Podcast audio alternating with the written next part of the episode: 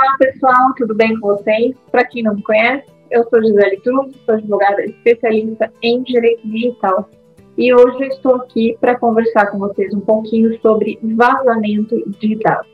É isso mesmo. Eu vou falar um pouquinho a respeito dos dois mega vazamentos de dados que a gente teve aqui no início desse ano, noticiados pela mídia em janeiro e em fevereiro, tá?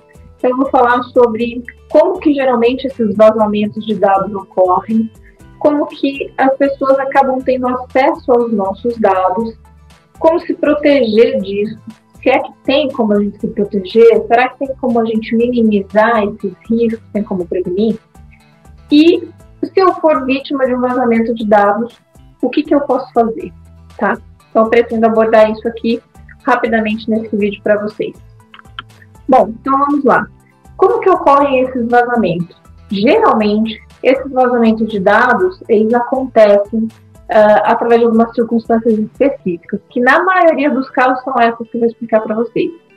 Invasão. Muitas vezes as empresas ou órgãos públicos recebem uma invasão, são atacados né, externamente em seus sites por um indivíduo que tenta explorar alguma vulnerabilidade ou de fato é, ele nem acaba explorando, ele descobre ali que há uma possibilidade de, de entrar nesse sistema, tá? É, às vezes isso acaba ocorrendo por uma é, vulnerabilidade exposta ou não, essa vulnerabilidade nem é conhecida. E então muitas vezes se configura de fato uma invasão, não há uma brecha, não há uma vulnerabilidade exposta, mas sim uma quebra de um mecanismo de segurança. Então, muitas empresas acabam sendo vítimas de uma invasão no seu sistema, e aí esse indivíduo dentro do sistema, dentro do site, do servidor dessa empresa, acaba acessando esses bancos de dados, copia essa informação e aí disponibiliza na internet. Então, a invasão ainda é uma das formas é, que mais acontecem no dia a dia para se obter dados indevidamente. Tá? Outra forma seria a exploração de uma falha de segurança, exploração de uma vulnerabilidade, que eu disse. Aí pode ser que juridicamente isso não esteja entendido como uma invasão propriamente dita, tá? Uma invasão propriamente dita. A exploração de uma vulnerabilidade, de uma falha de segurança, ocorre quando o sistema, uh, o site, o software, o servidor ele já tem aquele defeito, vamos assim dizer, ele tem aquela brecha, ele tem uma pequena falha de segurança. E aí o indivíduo especializado é, em fazer esses ataques, em destrinchar esses sistemas de informação, consegue explorar essa falha e ele entra ali por essa brecha. Vamos pensar assim que seria uma frestinha da porta aberta que aí o indivíduo entra sorrateiramente ali dentro do seu sistema e acessa e faz o que bem entender ali dentro, tá? Então, essa seria a exploração de uma falha de segurança ou de uma vulnerabilidade. Então, a vulnerabilidade, a falha de segurança, ela já existe, ela já está ali naquele sistema, naquele site, no software, uh, em um servidor, tá? Ela não é nada que é instalado, é algo que é explorado, tá? Outra situação que acontece seria a mais comum, né, que nem todo mundo pensa, que é uma, uh, um incidente, um vazamento de dados que vem à tona pelos colaboradores da empresa ou desse órgão público. Isso mesmo, são pessoas, e pessoas são o elo mais fraco da segurança da informação, tá?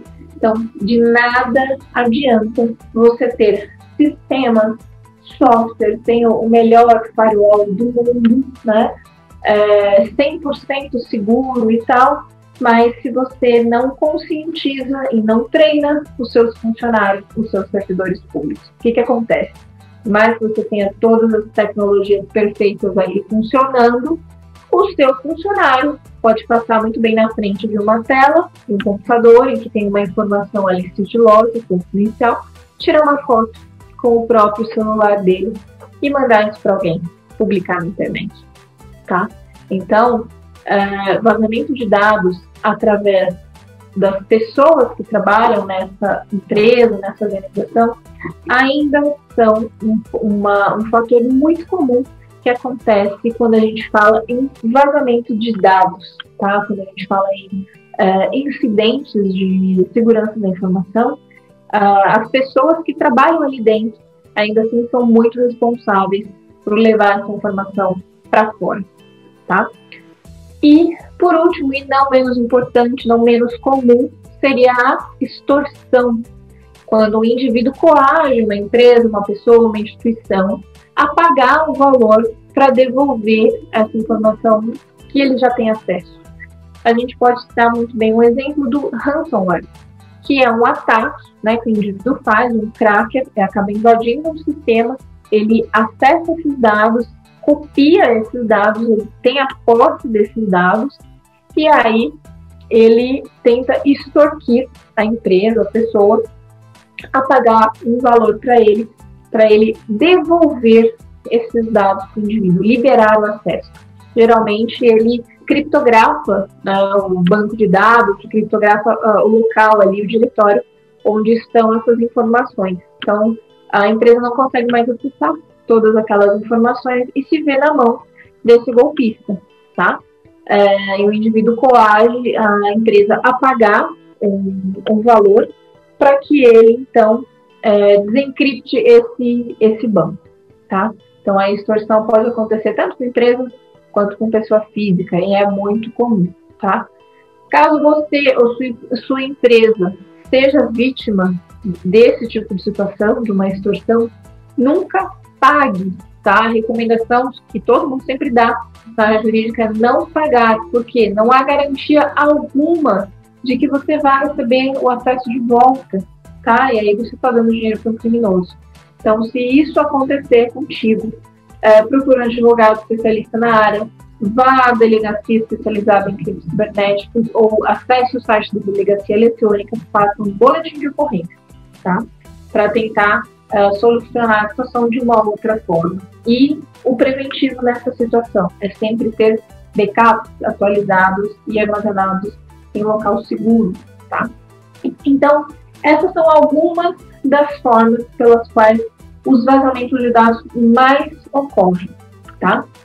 Então, agora, vamos pensar, como que as pessoas têm acesso aos meus dados? Muita gente se pergunta, como que ficaram sabendo disso? Eu não forneci essa informação em lugar algum, né? É, muitas vezes, a gente consegue é, dar certas informações, preencher um formulário na internet, a gente não se toca do tipo de informação que a gente está preenchendo voluntariamente. Então, a primeira forma de fornecimento de informações pessoais é espontânea. Então, é se dá pela espontaneidade do titular dos dados. Então, você faz o cadastro numa rede social, você cria uma conta nova de e-mail, você faz uma compra online e você preenche ali todo um cadastro. É, você baixa um aplicativo e preenche também é, um cadastro para fazer esse download, você compra um software, faz o download desse software, enfim.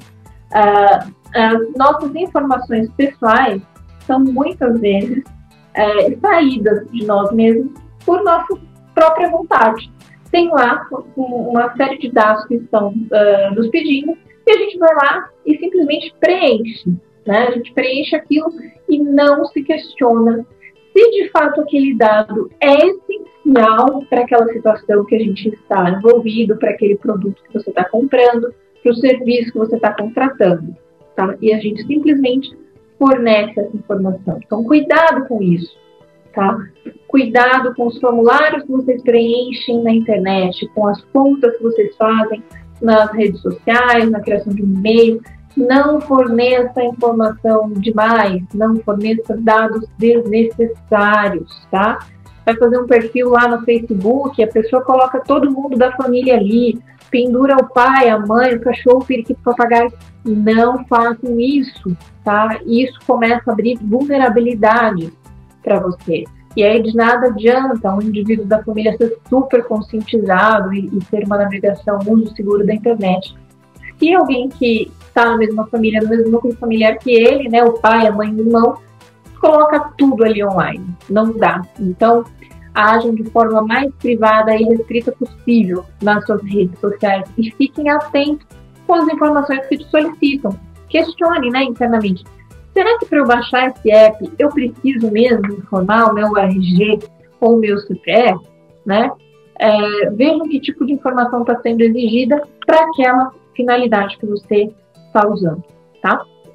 Um outro ponto é, que ajuda também as pessoas a obterem informações a respeito da gente é a mineração de dados. Isso é muito falado, né? O que seria mineração de dados? É a extração de dados pessoais através da internet por uma varredura, por uma pesquisa muito apurada de informações. E aí eu acesso esses dados e eu compilo, eu trato, eu minero esses dados, eu lapido, eu enriqueço. Então eu posso uh, acessar uma base de dados que é pública, eventualmente está disponível no site uh, do governo, e já tenho uma, um volume básico de dados ali das pessoas, em cima desses dados, aí eu posso acessar uma outra base privada, que eu posso até comprar é, ou pagar por esse serviço, né? E aí eu cruzo essas informações e eu enriqueço, eu acrescento dados, eu atualizo esses dados. Isso é mineração de dados. Isso é muito, muito feito na atualidade, né? Basicamente, todas as empresas trabalham dessa forma, né? As empresas que lidam com dados trabalham dessa forma. Então, é uma, uma outra maneira de se obter informações pessoais de qualquer indivíduo, tá? Seria através dessa mineração de dados. E às vezes muitas informações que estão públicas, né, disponíveis aí publicamente na internet, e compiladas, e cruzadas, tratadas, enriquecidas, às vezes elas dão um resultado, né, é, muito, muito detalhado sobre o indivíduo que ele sequer faz ideia. Tá? Então, isso também acontece muito. Uma outra situação seria a engenharia social. A engenharia social não precisa de software específico, não precisa de empresa específica, não precisa de nenhum conhecimento específico. Engenharia social é simplesmente o sujeito se dedicar a um pouco de tempo, né, e apurar informações e cruzar essas informações, tá? Na engenharia social, o indivíduo pode pesquisar seu nome numa rede social, depois pesquisar numa outra, já sabe quem você é, onde você trabalha, é, qual o setor da empresa que você trabalha, qual é o endereço dessa empresa, aí ele sabe com quem você é casado, quem são seus, seus filhos, aonde que você faz um curso de pós-graduação, onde você frequenta academia, enfim, ele vai montando e agrupando informações que ele obtém de você, muitas vezes em redes sociais, e vai cruzando e compilando isso, tá? Isso é a engenharia social? É, muitas vezes também os nossos dados são, são é, capturados por coleta de informação, né? Você recebe uma mensagem ou é um aplicativo específico que você usa e você vai lá e preenche e informa seus dados, né? É, sem questionar isso. E também tem aplicativos que usam nossos dados sem especificar quais dados são utilizados, quais dados são compartilhados com terceiros ou qual é a finalidade do uso desses dados. Então, fiquem atentos aí, porque é, essa mineração de dados, a engenharia social, o cruzamento de informações e a coleta de informações que acontecem por terceiros, elas já ocorrem ali diretamente no nosso dia a dia, sem que a gente tenha qualquer atitude para isso. E aí, o que, que a gente faz? A gente vai lá e preenche o formulário na internet, baixa um app, clica no link e dá mais informações. Então, muito, muito cuidado com os seus dados, com as suas informações. Questione uh, a informação que você está sendo obrigado a fornecer. Para que que é, para que que serve, né, esse dado que eu estou te fornecendo? Então, um exemplo. Se você vai comprar um, um produto no, e-commerce, né, e ali estão pedindo o nome da sua mãe, né? Não tem a menor necessidade. Ele precisa do seu nome, endereço para fazer a entrega e o CPF para gerar nota fiscal. Nada mais que isso. Não precisa saber a sua data de nascimento, orientação sexual, nome da mãe, nada. Então, sim, não preencham informações demais também. E agora um outro ponto, né? Em relação a esses dados vazados aí, esses mega vazamentos de dados que a gente viu né, em janeiro e agora em fevereiro. Uh, em janeiro, a gente teve a notícia lá de mais de 200 milhões de brasileiros tiveram seus dados pessoais vazados, né? Nome, RG, CPF, endereço, perfil uh, econômico, status social, uh, dados financeiros, que estava no cadastro positivo do Serasa, enfim, uma gama de informações pessoais que a gente nem sequer fazia conta que estava circulando por aí. E no meio dessas pessoas que tiveram seus dados vazados, tiveram muitos conhecidos, pessoas famosas, políticos e tudo mais. E uh, agora, recentemente, agora em fevereiro, uh, a gente teve um segundo mega vazamento noticiado aí, que seriam de dados de celulares, dos nossos celulares.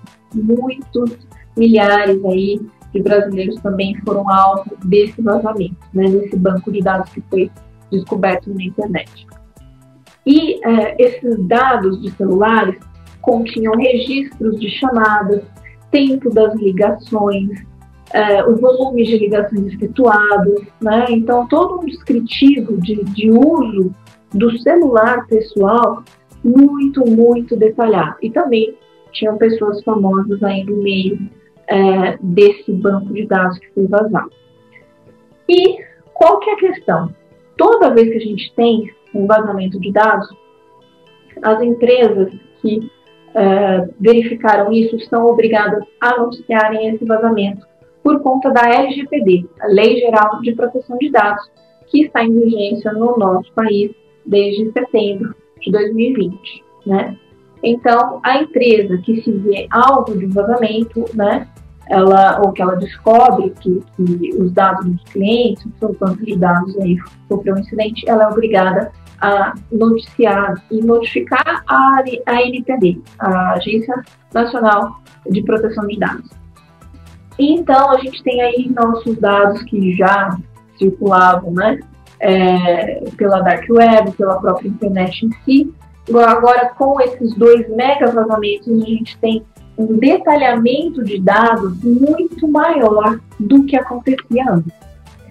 E a sensação de insegurança vai aumentando, porque a cada volume de dados mais específico que é disponibilizado na internet, aumenta a chance de fraude. Então, é, podem ter certeza que nós vamos ter aí um aumento muito grande, um aumento expressivo no número de fraudes eletrônicas tá? no número de golpes, no número de crimes eletrônicos sendo praticados aí. Se vocês olharem algumas notícias específicas, a gente vê é, noticiando na, na internet, nos portais, que os crimes eletrônicos aumentaram em mais de 50% no ano de 2020, tá? E isso muito se deve à questão da pandemia. Tá todo mundo em home office, né? então, os criminosos também vão para plataformas online. Todo mundo está usando mais aplicativo, está usando mais o celular. Então, é natural que a criminalidade também migre é, para o mundo digital. Então, isso vai acontecer e vai acontecer cada vez mais. E agora, com esses mega vazamentos, mais ainda. Então, tomem muito cuidado com os seus dados pessoais, tomem muito cuidado com qualquer contato que seja efetuado com você e que comece a te pedir informação pessoal. Desconfie, tá? E aí é está o ponto que eu quero entrar agora. Como se proteger disso? Tem como a gente evitar é, ser alvo de um vazamento de dados assim? Né? Tem como prevenir? Tem como minimizar esses riscos tá? Esse tipo de situação é uma coisa que acontece e aí depois que acontece não tem muito o que fazer, tá? Não tem como chorar no leite derramado. Mas a gente pode prevenir, a gente pode minimizar esses danos, né? É, caso seus dados sejam vazados, a gente pode ter um risco menor. Tudo depende de você. Então aqui eu vou dar algumas dicas para vocês, como evitar esse tipo de vazamento ou como minimizar esses danos quando esses vazamentos acontecem. Em primeiro lugar, use redes seguras, tá? Não se conecte a qualquer Wi-Fi público aberto por aí, porque você não conhece a segurança dessa rede. E a grande maioria dos golpes ocorre através né, da interceptação de dados que estão trafegando em redes abertas, em Wi-Fi públicos, em Wi-Fi abertos. Então, se você precisar usar a internet, você não está na sua casa, não está no seu local de trabalho, procure utilizar o seu 3G do seu celular, que você paga essa conta, você sabe qual é o nível de segurança e tem como você exigir uma contraprestação da operadora, tá? Então, não confie em Wi-Fi públicos abertos. Tem muito monitoramento rolando ali nessas redes que são abertas, que podem ocorrer, e aí os seus dados, a navegação que você estiver fazendo, a transação financeira que você fizer nessa hora, tudo ali pode ser interceptado, tá? Um segundo momento, um segundo ponto, melhor dizendo, Uh, se você usa a nuvem, se você usa serviços de cloud computing para armazenar os seus dados, os seus arquivos, o seu trabalho, coisas pessoais, procure sempre se certificar do nível de segurança dessa nuvem, tá? Use somente nuvens seguras que tenham criptografia, tá? E cuidado com os serviços de nuvem é, que são gratuitas, porque muitas vezes esse serviço sequer tem alguma é, segurança embutida. Alguns nem criptografia têm, tá? Então, se for possível, pague por um serviço de nuvem, porque os serviços que são pagos, é, eles têm um nível de segurança, um nível de criptografia melhor do que os gratuitos, tá? Uma outra questão. Se você é, tem uma empresa, se você trabalha com outras pessoas, você contrata outras pessoas tenha contratos de trabalho ou prestação de serviços é, com assinaturas de NDA, né, ou NDA, como a gente fala, termos de confidencialidade, tá? que é um documento específico onde as partes ali é, assumem o sigilo é, de todas as atividades que elas estão desenvolvendo. É muito importante você ter termos de confidencialidade assinados com os seus colaboradores, com os seus prestadores de serviço, fornecedores e tudo mais, e clientes também, tá? Em termos de confidencialidade desde o início da conversação. Isso pode te segurar de uma grande dor de cabeça lá no futuro, tá? Uma outra dica, né? Separar os seus dispositivos eletrônicos entre o dispositivo pessoal e o dispositivo é, profissional. Então, ter dois celulares, um para fins pessoais, onde você tem ali somente seus contatos uh, da família e seus amigos, e o outro dispositivo corporativo, onde você tem todas as questões relacionadas ao seu trabalho, seus contatos de trabalho ali. Por que, que isso é bacana? Além de você conseguir separar a questão profissional do pessoal, até questões de horários, né, fim de semana e tudo mais, você filtra esses assuntos.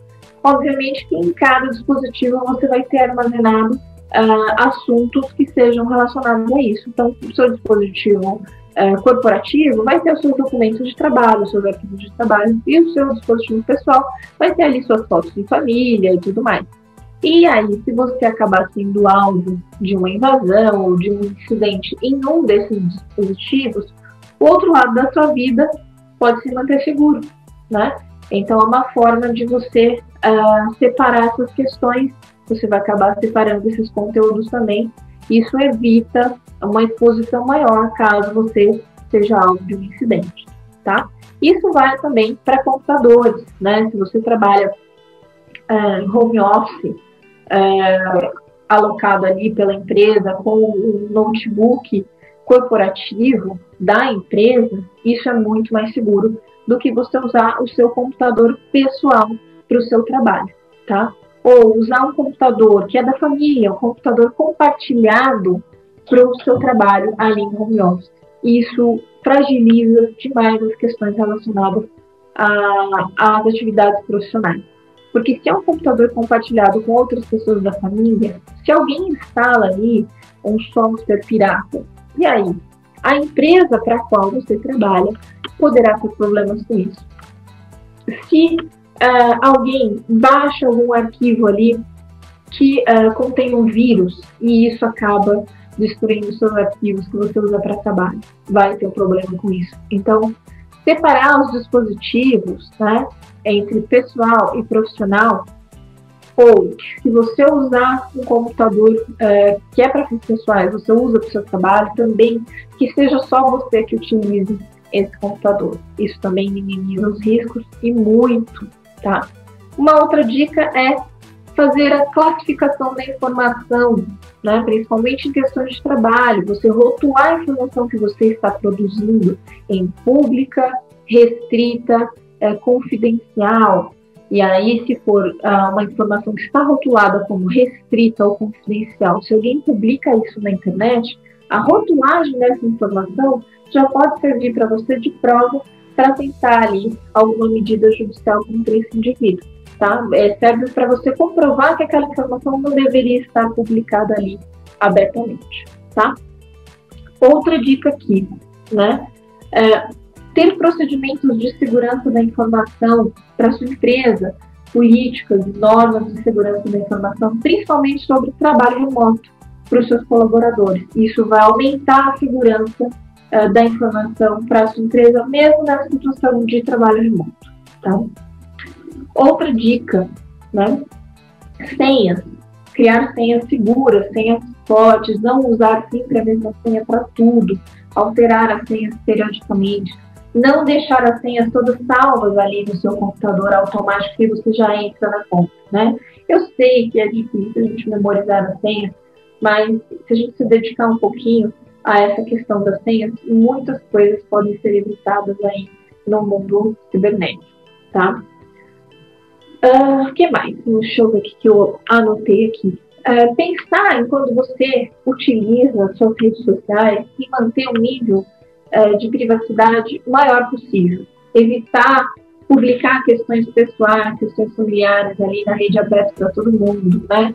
Ter cuidado com as suas fotos também, manter as contas nas redes sociais todas ali no modo restrito, no modo privado, menos é mais na internet, tá? Cuide da sua segurança também no mundo online, tá?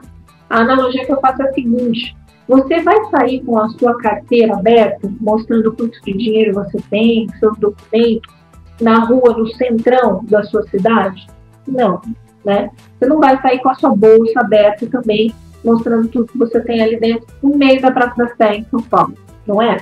Então, na internet é a mesma coisa. Não exponha tudo ali nas redes sociais. Não faça é, é, check-ins em tempo real de localização onde você está. Não coloque fotos dos seus filhos abertamente em público se eles são menores de idade, principalmente se eles estão com o uniforme da escola, né? É, cuidado ao marcar as pessoas nas fotos, você também acaba expondo né, a privacidade delas. Então, pense sempre em publicar somente para sua rede de contatos, somente para seus amigos, as questões mais do, seu dia a dia, da sua vida ali, né? Então pense em sempre ter uma, um nível de privacidade máximo na internet, porque até tendo todo esse cuidado, muitas vezes a gente vira alvo, tá? Então todo cuidado é pouco quando a gente fala de segurança, de privacidade e proteção de dados, tá? pensar que toda vez que você for preencher um formulário, né, algum, dar alguma informação né, na internet ou para algum serviço, aplicativo, pense, para que estão pedindo essa informação? Tá? Sempre tenha isso em mente. Para que serve isso aqui que eu estou fornecendo? E aí, se essa informação não for essencial para a finalidade daquilo que você está é, solicitando, deixe de fornecer ou questione o outro lado, tá? Um exemplo, os aplicativos de táxi, eles só precisam do nosso celular, né, o número do nosso celular, a nossa geolocalização e um e-mail para fazer a autenticação em duas etapas. E mais nada. Você não é obrigado a colocar foto, a informar o número de documento, a não ser o cartão de crédito para fazer o débito ali, né? Então, cuidado, fica esperto, tenha bom senso, não caia logo nessas armadilhas aí da internet, tá?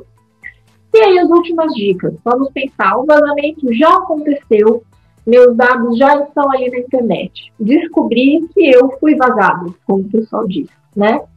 É, tem muitos sites ali de consulta na internet para você verificar que seus dados estão abertos, que estão disponíveis aí online.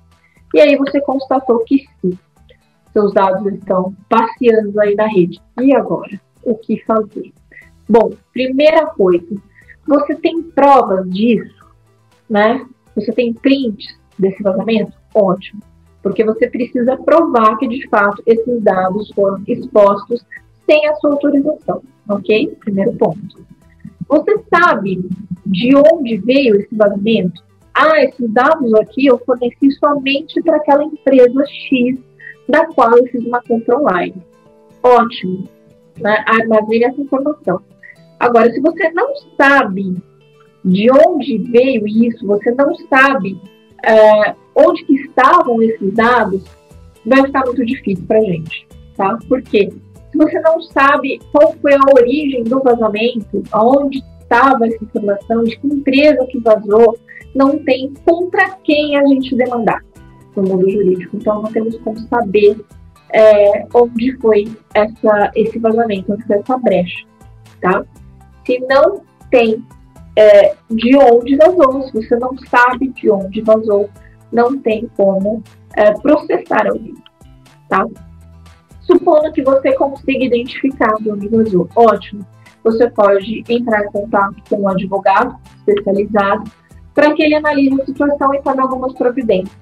Eventualmente, pode ser que seja possível esse advogado encaminhar uma notificação extrajudicial para essa empresa, né, para esse órgão público, solicitando algumas providências, tá? É, ou ele pode também ingressar com uma ação judicial contra essa empresa, é, pedindo indenização por danos morais pela exposição indevida das suas informações, tá? E aí, eventualmente, vai ter que provar que você teve esse dano. Outra situação, você pode também, independentemente disso, é, fazer uma denúncia à ANPD, a Agência Nacional de Proteção de Dados. É, você pode também denunciar a situação para o Ministério Público ou para o PROCON da sua cidade, tá? Então, analise bem a situação, tenha as provas em mãos, se for preciso, converse com um especialista e aí veja se é possível tomar alguma medida. E o principal, né?